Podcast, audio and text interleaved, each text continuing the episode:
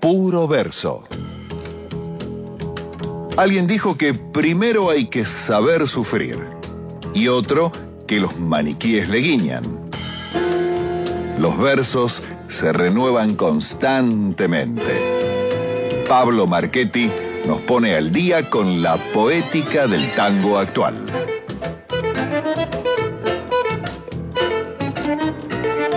Así es, amigos, y cuando pasaron exactamente 31 minutos de la medianoche, lo prometido, hemos eh, dicho una y mil veces en estos días que volvía Pablo Marchetti con su columna Puro Verso a propósito de la nueva letrística del tango. Y no es lunes, es martes, pero seguirá siendo siempre los lunes, salvo excepciones, ¿no es cierto? Eh, que Pablo, bueno, nos visite eh, con su columna, que la verdad la esperamos siempre porque siempre aprendemos algo, siempre nos lleva de la manito y es un verdadero placer. 下来。Bienvenido una vez más, querido Pablo. Gracias. Feliz 2018. Sí, feliz año, feliz 2018 para todos y todas las oyentes de ayer, hoy era mañana. Arrancamos esta, esta columna número 46. Hicimos 45 con todos autores diferentes. Y bueno, ahora ya no nos vamos a poner esa meta. Van a ir apareciendo nuevos autores que no, no vinieron a la. que no fueron abordados en esta columna. Pero bueno, dimos cuenta de lo numerosa que es esta escena del tango canción, ¿no? Específicamente en este caso, del tango contemporáneo. Em, y hoy, ya que hicimos 45 columnas con autores distintos. Hoy creo que vamos a repetir, pero sobre todo, sobre todas las cosas, creo que ya estamos en condiciones de mandar fruta.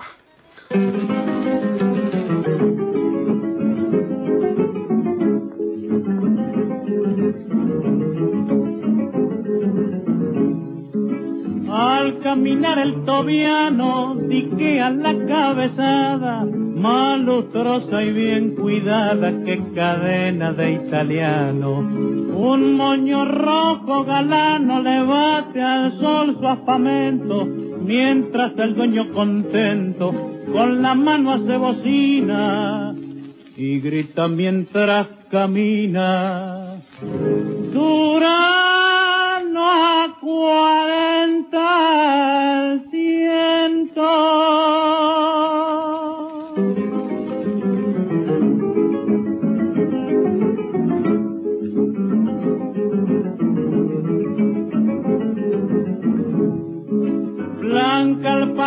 de lona, a rayas el pantalón, negra faja de algodón, su camiseta prisiona. El fungi no desentona la pinta en ningún momento, porque en su requintamiento sombrea su bizarrana. Al batirle a una fulana, Durano a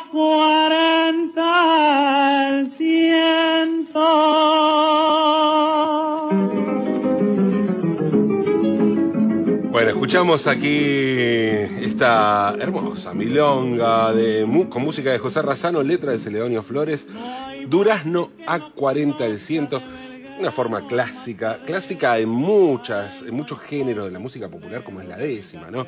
Hay milonga en décima, hay eh, tenemos en la música peruana, en la música, en muchos tipos de música popular de América Latina aparece esta forma clásica eh, que es la décima, una forma tradicional de, la lengua española en general, ¿no es cierto? Eh, diez versos octosilábicos con una determinada rima interna 1, 4, 5, 2, 3, 6, 7, 10, 8, 9 sería, ¿no? Para, para decirlo así, en cómo, cómo, son los números eh, que riman de manera consonante los versos de, de las décimas, ¿no? Y aquí aparece la fruta, la fruta que estamos mandando, que decía que estábamos mandando en esta columna de puro verso, no quiero decir la fruta en el tango, sería demasiado, ¿no? Hablar de la fruta en el tango, pero me gustaría ver distintas formas en que aparecen algunas frutas. En este caso, en este caso, es de una manera literal, literal. La milonga, eh, en cuestión, Durazno a 40 al ciento, es una pintura costumbrista. Es un tipo que vende durazno. O sea, acá, acá no hay ninguna clase, no es el durazno sangrando de espineta ni nada de eso. No hay ninguna clase de alegoría. La fruta no tiene ninguna clase de alegoría. En todo caso, es el, el leitmotiv, porque es lo que va gritando el tipo eh, y lo que lo hace distintivo y con eso va, ¿no? Sufriendo distintas o viviendo distintas peripecias en la ciudad, ¿no es cierto? No hay bache que no conozca de Belgrano a Mataderos. Mira todo lo que recorre el tipo, ¿no? Eh, muchos baches. Bueno, lleva el pargata de lona, a rayas el pantalón, negra faja de algodón. Hay toda una descripción de cómo se viste el tipo, de todo lo que hace. Y la particularidad, ¿no? Durazno a 40 el ciento.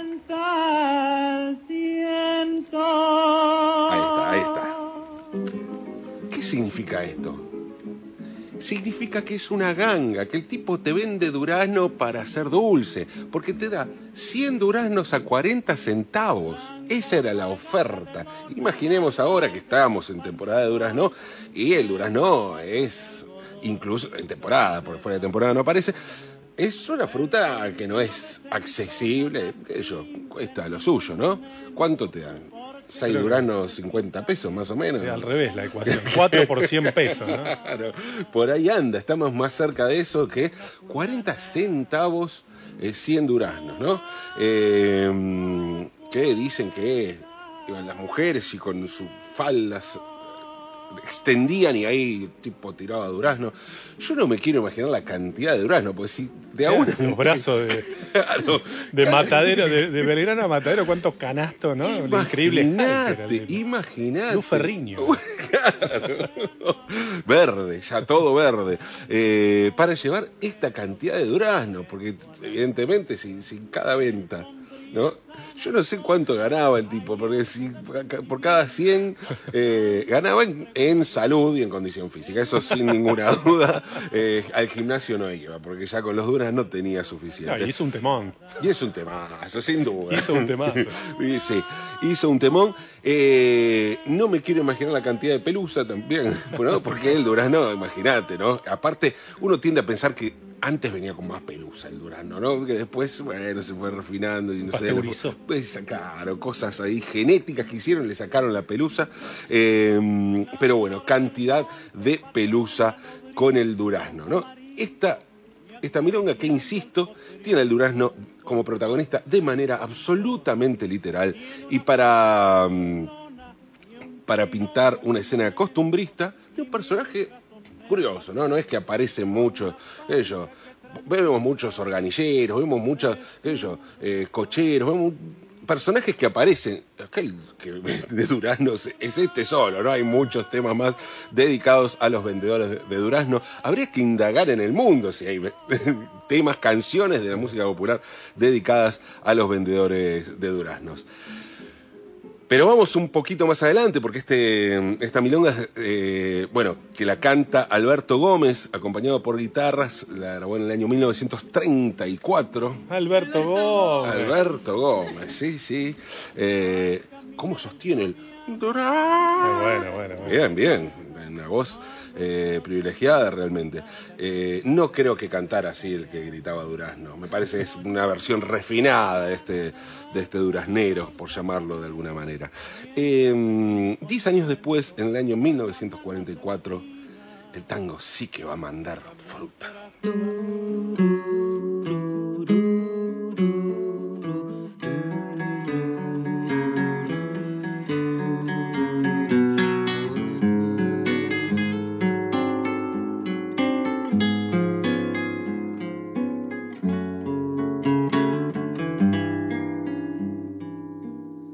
Era más blanda que el agua, que el agua blanda.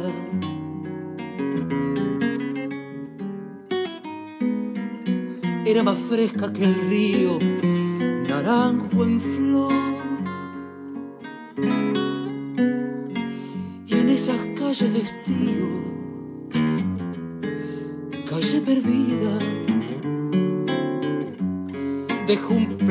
de vida.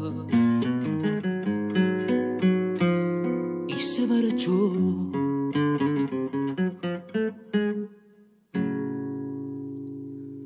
Primero hay que saber sufrir, después amar, después partir, y al fin andar sin pensamiento, perfume de naranjo en flor, promesas vanas de un amor que se escaparon con el viento. Después, ¿qué importa del después? Toda mi vida es el ayer que me detiene en el pasado. Eterna y vieja juventud que me ha dejado acobardado. Como un pájaro sin luz. Bueno, clásico de clásicos. Eh, Naranjo en Flor del año 1944, música de Virgilio Espósito, letra de Homero Expósito, en versión de Brian Chambuleirón, muy linda versión. Es difícil encarar este tema, ¿eh? es difícil, digo, porque está, es un tango ya es un, casi un lugar común más que un tango, ¿no? Es, eh, como dice Dolina, el tango que le gusta a la gente que no le gusta el tango, ¿no? Y a veces uno le hace tomar cierta distancia. Y me gusta esta versión de, de Brian Chambuleirón porque te reconcilia un poco y te trae a la memoria, ¿no? Muy que, que, es un tangazo, finalmente. Dicho sea de paso, viene el jueves a charlar y a tocar aquí en vivo en, nuestro programa. Ah, qué bien. Bueno, eh, pedirle Naranjo en Flor. Le pedimos Naranjo en Flor, sí, le Naranjo en Flor. Bueno, eh, este tango, claro, ya aparece... Eh, no la fruta en sí, sino un árbol frutal, eh, como claramente como una alegoría. En este caso, una alegoría que tiene que ver con la juventud. Claro, uno lo lleva a pensar eh, ¿no? cuál sería la juventud. Hoy en día uno Somos jóvenes. Tiende, tiende, a pedirle el documento, ¿no? A, eh, a Homero Expósito, no se puede, ya no se puede, pero eh, se pregunta, ¿no? A mí me lleva a preguntarme qué edad tiene exactamente, ¿no? Esta, esta chica a la que llama Naranjo Flor, ¿no? Eh, la cuestión del, del florecer genera algunas dudas, pero hay. Porque hay mucho perfume hay un florecer que tiene que ver con los cambios, con los cambios que, sufre una persona, que tiene que ver con los cambios de juventud o del pasaje de la juventud a, la adultez o dejar la adolescencia para pasar a la juventud, em, que tiene que ver con los cambios de la flor y que tiene que ver con esta cuestión perfumada, idealizada, ¿no? En este, en este, este tipo de cambios hormonales o o de todo tipo eh, que puede sufrir una muchacha a la que le canta. Estoy diciendo esto y estoy metiendo un tema tabú en medio de un clásico del tango. Pero bueno, eh, hagámonos cargo, ¿no? Tiene un, tiene un poco de eso de este tango que no deja de ser hermoso y no deja de, de tener un, un, valor sentimental profundo y, eh, y que bueno, siembra la duda entre otras cosas por el gran poeta que era Homero Expósito y la gran capacidad de usar metáforas a partir, en este caso, de un naranjo en flor. Pero decía, el año 1944, un año frutal, frutal en la historia del tango, entre otras cosas, también por esto.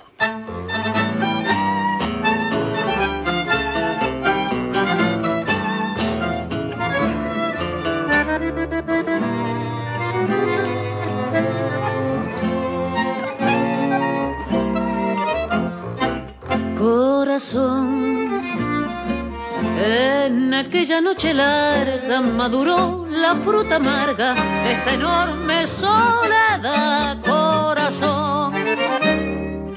En las nubes de que cielo la tristeza de tu vuelo sin consuelo vagará, viéndose de un instante me cegó. Fue en un viento de locura, sin ternura, sin perdón. Fue en el grito enronquecido de un amor enloquecido de dolor.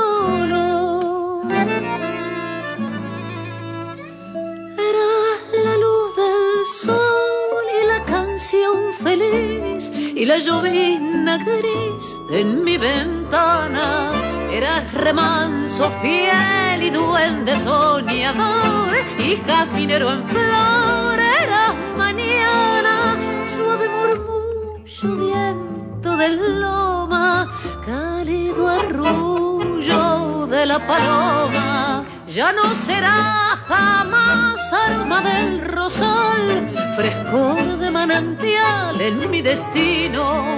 Solo serás la voz que me haga recordar que en un instante atroz te hice llorar. Ya no estás y el recuerdo. Bueno, escuchamos eh, Fruta Amarga, el tango de, con música de Hugo Gutiérrez, letra de Homero Mansi, también del año 1944, ¿no? Eh, los dos grandes Homeros de la, de la poética tanguera hicieron tangos con algún perfume frutal en el año 1944. Escuchamos Fruta Amarga en versión de La Chicana, La Chicana que hizo, que grabó este tema con la voz de Dolores Solá y arreglos eh, de Acho Stoll. Grabó este tema en eh, un disco doble que fue Revolución o Picnic del año 2011 con una idea de hacer uno de los discos tiene mm, temas ajenos de todo tipo, ¿no? Hay de, todo tipo, algunos tangos, pero algunas, hay temas de Charlie García también, cosas bien diversas, o de Curval, eh, bien diversas, y el otro disco son todas composiciones de Hacho Stoll, un poco a la manera, o sea, eh, se me ocurre que es un disco, eh, un disco fundamental de la chicana, pero además que de alguna manera dialoga con justamente el, Clásicos y Nuevos, que no es un disco doble del arranque, que no es un disco doble, pero es de alguna manera sí un disco que funciona como doble, ¿no? Em, esta versión de, de, Fruta Amarga, donde aparece como contrastado, ¿no? Aquel, aquel perfume del naranjo en flor que, que generaba tanto, tanto sentimiento, que conmocionaba tanto eh, en, en, el tango de, los hermanos Expósito, aquí se ve contrastado con una fruta amarga, ¿no? Es una eh, es como un, contrasentido, es como una sorpresa, ¿no? Uno piensa una fruta amarga, esa, esa fruta que tiene toda la tentación que tiene la fruta, todo lo que uno espera espera de una fruta, el sabor, eh, eso que se deshace en la boca y de repente, no, qué garrón, ¿no? Es como, es, pasa a veces uno muerde de una fruta y bueno, aquí aparece, aparece la fruta amarga como justamente, ¿no? Eh, lo que promete un amor y lo que deja como, como amargura, la fruta, una vez más, como metáfora de, del amor, como metáfora del placer o el displacer. Eh, en versión de la chicana, que no por nada traje esta versión de la chicana, porque creo que existe de alguna manera un diálogo con el tema del que me gustaría hablar hoy. Después de aquel disco doble, 2011, en el 2015 la chicana saca un nuevo disco. La chicana, insisto, la, banda que lideran Dolores Solá en la voz y Hacho Stoll en la composición, director, dirección y arreglos musicales. Eh, la banda que además, eh, cuyo primer disco le da nombre a este programa. Eh, la chicana graba otro disco que se llama antihéroes y tumbas históricas del gótico surero. Y ahí aparece un tango de Hacho Stoll que se llama La Uva. Y en La Uva, creo yo, existe claramente un, un diálogo con fruta amarga. Aparece la uva como un símbolo de aquel amor que no pudo ser y que se añora con algunas diferencias. Primero, la uva de Achostol tiene un territorio claro que es descrito a manera de, declaración de principios en el primer verso, porque ello de declaración de principios por la entidad que se le da. Dice, arranca la uva de Achostol diciendo, en el planeta del abasto me arropaba entre tus cosas. Pensemos en el abasto como lugar además emblemático de, para la escena del tango contemporáneo. Allá eh, por el abasto estaba está la catedral, hoy el, el CAF es el lugar eh, donde o sea, el CAF está en el, en el Abasto, es un lugar clave, es un, es un lugar que está en el Abasto, y allí es donde sitúa, en el primer verso nomás, Acho Stoll su historia, ¿no? Eh, Acho Stoll que eh, le da, a diferencia de los otros tangos que vimos con, la- con las otras referencias a la a- frutales, por decirlo de alguna manera. ¿no? Hizo un recorte eh, peculiar, pero como la fruta aparece como metáfora de otra cosa. No tiene una referencia geográfica, ¿no? Eh, no es Mansi precisamente alguien que no haya hecho ¿no? Eh, referencias geográficas en sus, en sus canciones, ¿no? empezando por el, el San Juan y Boedo antiguo. Pero no, aquí no, eh, no, no aparece y sí aparece claramente en, en la uva de Acho, To- de Stoll. Em, aparece también, bueno, esos versos increíbles. em, de Hacho, sé que de ratos me querías, era el gaucho de tu rancho. Dice, y la gotera de los días se tornaba en río ancho, ¿no? Dándole eh, una dimensión al, al tiempo y a, a cómo, cómo uno administra el tiempo, ¿no? Como cuando uno pasa el tiempo con determinada persona o haciendo determinada cosa que le da placer, puede tornarse eh, esa gotera en un río ancho. Eh, dice también Achostol que el vino no se baje del parral, que quede entre tus labios esa uva del recuerdo. Eh, aparece la uva aquí como, obviamente, es una metáfora o es, parte ¿no? de- del, del vino, eh, y ap- aparece como la génesis, como si fuera una molécula de ese, de ese vino embriagador, el recuerdo de esa uva. Está antes que el vino esa, esa uva a la que, a la que hace referencia. Eh, y por otro lado, por otro lado, dice, en el planeta del abasto me arropan entre tus cosas, como la oruga es el canasto ignorante entre las rosas. Hay también otra cuestión que, que me parece que tiene que ver con la poética de Acho Stoll, eh, que esto va a aparecer también en otros temas, me aparece referencias botánicas, ¿no? claro, la oruga, el canasto, o sea, eh, metáforas que tienen que ver con una, una cosa medio eh, hasta enciclopédica de conocimiento que tiene Acho Stoll y que, que, que genera un choque bastante particular entre un tipo recontra racional y con una mentalidad muy ci- cientificista de alguna manera y ajena a toda clase de espiritualidad y sin embargo con, con una sensibilidad muy grande. ¿Cómo, cómo la sensibilidad puede estar absolutamente escindida de lo espiritual? Es curioso, pero me parece que esa es la, la clave para entender un poco la poética de Acho, de Acho Stoll. Debo decir, por último, por último, y ustedes perdonen por la autorreferencia, pero mm, les recomiendo que vean un, un videoclip hermoso que, Muy hizo- bueno que está, dirigió está bueno. Acho Stoll sobre la uva, eh, y eh, porque Acho es una especie de hombre del renacimiento y también hace cine, bueno, eh, dirigió varios clips de la chicana, y este clip de alguna manera emula, mezcla el mundo de- del cine soviético con el cine mudo de Chaplin y me invitó a mí a actuar eh, como el, el malo, el malo que se interpone en la pareja ¿no? de, de Hacho y Lola Solá y me, me luqueó además como, como aquel Ah, malo de Chaplin. bueno, bueno. Así que les recomiendo que vean. No son muchos los, los clips que hay tangueros, pero los hay cada vez más, ¿no? Cada vez más. Así que tiene además un hermoso clip, este, este hermoso tango de Hacho Stoll que hace la chicana con la voz de Dolores Solá y se llama La Uva.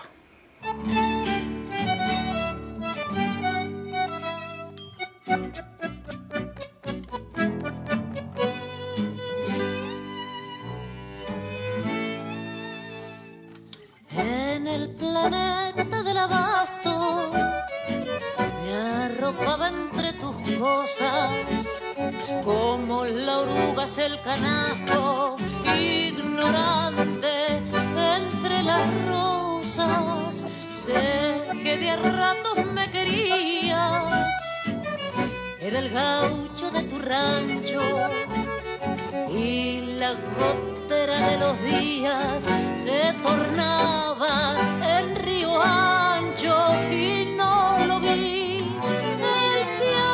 se burlaba así de mí. Un coro de borrachos que me sigue a todas partes, gritándome al oído que nada cambiará y no es verdad. Y si es verdad que el vino no se baje del parral, que esa uva del recuerdo, que el peso de tu frente no la haga estallar.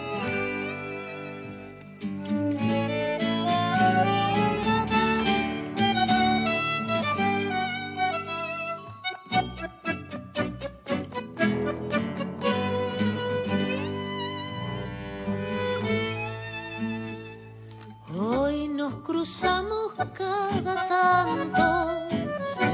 diez años nueve veces. Al mediodía me levanto por si el día te merece, comprando vino en el mercado para un garca de rosario, ni me notaste a tu lado, era nuestro aniversario se burlaba así de mí, un coro de borrachos que me sigue a todas partes, gritándome al oído que nada cambiará y no es verdad. Y si es verdad que el vino no se baje